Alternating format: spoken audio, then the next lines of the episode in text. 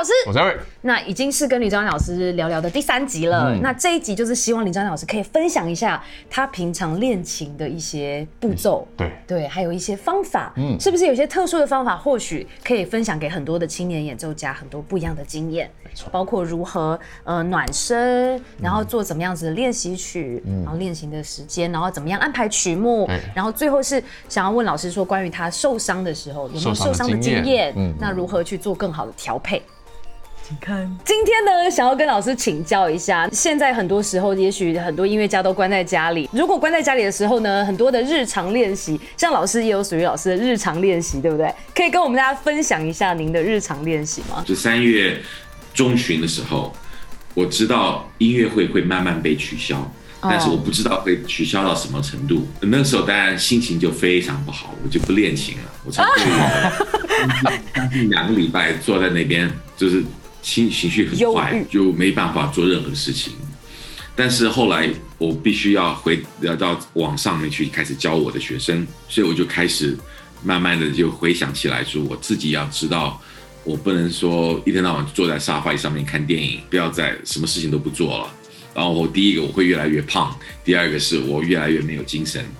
所以我就开始慢慢的给自己，像我，呃，我大概很多年没有好好去打网球了，然后刚好那那阵子 Houston 的这个天气非常好，所以我找到两个、三个打给我打球的这个球伴，然后每天去开始，然后慢慢精神就开始回来了，然后我就说我怎么样练琴，因为我要准备三月、四月、五月的演奏会的节目。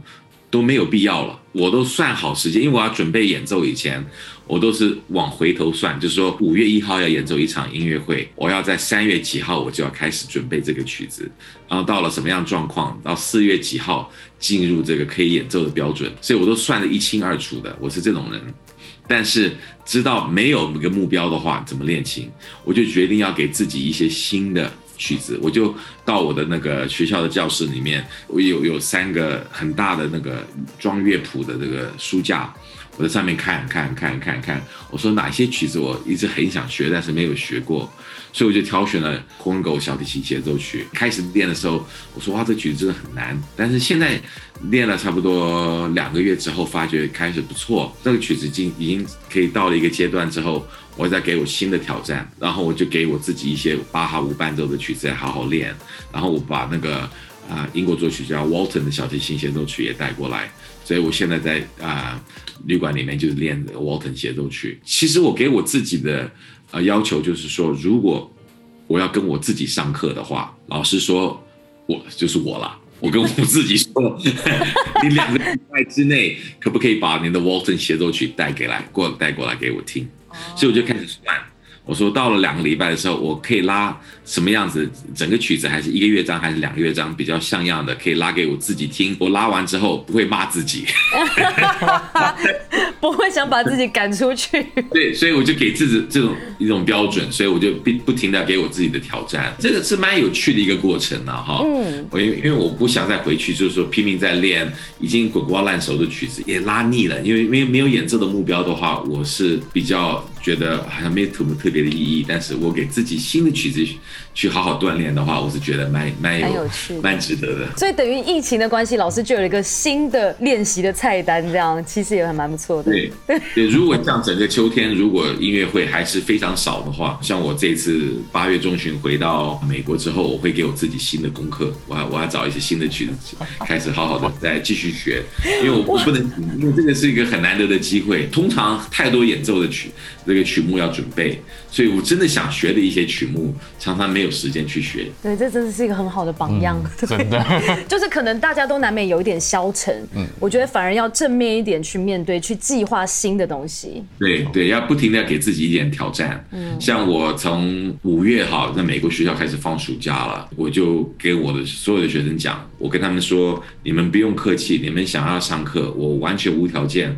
不收费，然后继续教你们。因为我觉得这种这种夏天音乐活动都被取消的状态之下，我就是不要他让让他们太灰心。嗯，所以一直要给他们一点鼓励，给他们几点指导。看到什么很好的在 YouTube 上面的这个音乐会啊，或者是录影，我就叫他们去听，然后给他们一点灵感，或者是我读一两本好的这个音乐上面呀的书，什么就我就推荐给他们读。所以就是让他们觉得好像有一点事情可以做的感觉。老师，那你平常除了练习曲子之外，你有什么你自己练习的步骤？比如说暖身啊暖身啊，做什么？有人说哈，当年很伟大的苏俄演小提琴家 Oistrakh 要演奏的那一天，他第一个 warm up 是那天晚上演奏的曲目里面最难的一段。为什么呢？如果他能够刚起来，脑袋还不是那么清醒，暖身还没有足够，他能够那一段拉的无懈可击的话，他知道那天晚上一定没有问题。当然，有些音乐家不一样，像海飞兹当年是一定要练很多的音阶，让他自己去开始准备要演奏的曲目。但是每个人的这个方法都不太一样。像最近啊、我为了鼓励我的学生，我们用那个 Zoom 讨论，大家说最近有什么新的经验啊？什么？就是借这个机会来鼓励大家了。就有一天，我跟我的学生我说，我们我我有一个 surprise guest，所以我请的是呃 Proman。他上上 Zoom 跟我们谈了一个小时的话，很有意思。他他是一个很有风趣的一个人。然后有一个学生就问他说：“What etude do you like？你你喜欢哪个练习曲？”然后 Proman 回答说：“I don't like any。”他很明显的就是他要 warm up，他要暖身的话，他是练一些其他的曲目。我是觉得偶尔要练一下音阶是对我来讲是很重要。但是我要求我的学生，希望每天都能够练个半个小时的音阶。但是我当年年轻的时候也是乖乖的练音阶，所以我觉得我已经练够了。哦除非我真的觉得在指法或者是音准上面需要更有把握的话，我可以可以练一些音阶，但是对我来讲不是一个最大的挑战。所以我我宁愿开头的时候选第一句，这是 Walton 协奏曲里面最难的一段，因为这是给我的新的功课，所以我们必须要把新的指法很很困难、很别扭的指法能够练出来之后，我觉得说 OK，这样的话我就才从头开始，比较从简单的那个开头再重来再来一次。所以帮大家重点整理一下，大师的恋情暖身是跟我们不一样的，一早就挑最难最难的片段，直接让你醒过来。这个方法也不见得是说我一定要推荐给每一位学任何乐器的年轻学生，因为我是觉得每个人的这个啊呃方法啊，很很按长短处都不太一样。老师，那你以前练琴练到现在，有没有什么哪边是有受伤过的吗？我以前打网球啊、走火入魔，那个是啊是打网球打出来的，对对，我的右手的肩膀结果受伤了。其实这个受伤最近，我刚才提的说我我三月开始打网球，就打得蛮顺手的，很久没有打，但是那个肩膀又是受伤了一次，这个要小心，因为在我受伤的那个筋在在这这个肩膀这里，所以如果我要拉琴的话，这个手臂右手臂一定要。有一个所谓叫做 range of motion，就是动作可以很放松的做嘛，对不对？尤其是你拉琴啊上上下下，如果开始有酸痛或者是有限制的话，拉琴会大打折扣。所以我以前受过伤，然后家传有一个有一点那个脊椎骨的骨刺，所以有一两次就是因为有骨刺关系哈，我的右背觉得像抽筋的感觉，就是那个神经被压到，所以那个时候很真的是很痛，就是说拉琴的时候还睡觉的时候都都坐立不安，因为这个痛的是不停的在动，然后那个肌肉被神经的刺激，好像一直在一直在抓抓的这个肌肉放松紧紧松紧松紧，不停的动，所以那这种状况之下是不是那么舒服的？我常常劝年轻的音乐家。因为这是我是以前有有经验，就是说年轻的时候，即使你练琴，不管是什么乐器，你开始有一点酸痛的肌肉的感觉的时候，觉得好像是自己是 Superman，没有没有问题，一定是第二天起来就可以啊就没事了。但是我是劝我自己的学生要非常小心的注意，如果你肌肉疲倦、酸痛的时候，要停止练习，要休息。你要休息两个小时也可以，休息个二十分钟也可以。然后恢复一点状态之后再去练，但是你肌肉真的是疲劳的时候，绝对不要再继续做了。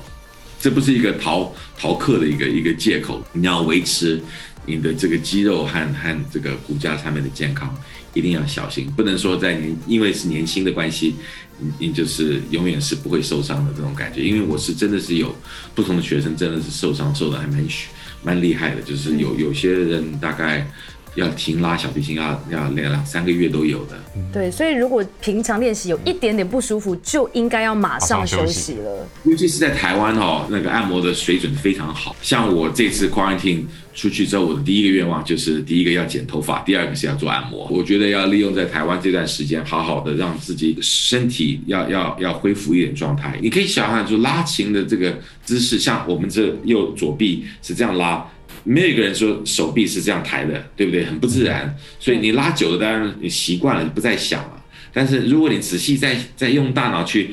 去去观察的话，你发觉这个不自不自然的这个姿势，总是要让肌肉能够放松一下，能够放下去，要不然你的肌肉就越来越紧，然后然后过了一阵子之后就就动不了了。谢谢老师跟我们分享很多暖身的方法，还有怎么样去做一个好好的调整。跟林兆安老师访谈这三集节目，我真的觉得我学到非常多东西。每次看着大师讲话的那个神情，我都觉得好有智慧，那一种韵味。对，而且老师永远都是那种。眉开眼笑的感觉，你不觉得吗？对啊，对对对对对。然后讲话的那些内容都让我真的觉得老师的整整个人生经历都非常的丰富。希望大家也在这些影片里面学到非常多的东西。希望大家喜欢这片分享，喜欢的话记得分享、赞、留言、问题，都会回答你们。最重要的就是